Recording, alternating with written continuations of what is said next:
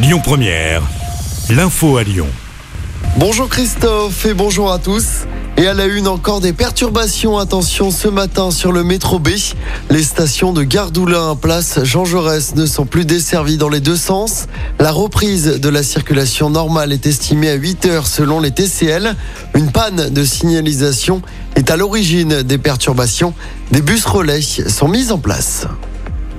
Un appel à témoins lancé près de Lyon après la disparition inquiétante d'un jeune homme qui souffre d'autisme. Charlie a quitté son domicile de Saint-Germain au Mont d'Or hier matin. Selon les gendarmes, il est susceptible d'avoir pris le bus ou le train à la gare SNCF de sa commune. On vous a mis sa photo et son signalement complet sur notre site et notre application. Dans l'actualité également, le conducteur responsable de la mort d'un piéton à Givors a été placé sous contrôle judiciaire. Samedi vers 20h, ce livreur âgé de 20 ans allait chercher une commande dans un resto au volant de son véhicule. Il n'a pas vu que des piétons traversaient. L'un d'eux, un homme de 58 ans, a été percuté et a succombé à ses blessures. Une information judiciaire a été ouverte.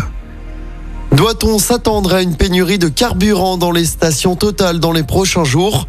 Les salariés de Total Energy se mettent en grève à partir d'aujourd'hui et ce jusqu'à jeudi. Selon la CGT, le site de Fézin sera particulièrement touché. Les débits de raffinage seront réduits. Les salariés qui réclament une hausse des salaires de 10% pour faire face à l'inflation. Dans le reste de l'actualité, Paris qui condamne fermement la répression en Iran c'est la première condamnation officielle de la France depuis le début des manifs il y a une dizaine de jours après la mort d'une jeune femme. Plus de 1200 interpellations, au moins 76 personnes tuées d'après une ONG. On passe au sport du basket à suivre ce soir. Deuxième journée du championnat pour les champions de France.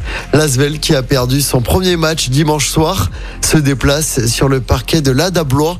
Coup d'envoi de ce match à partir de 20h.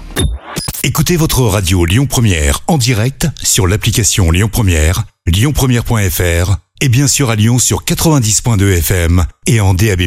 Lyon Première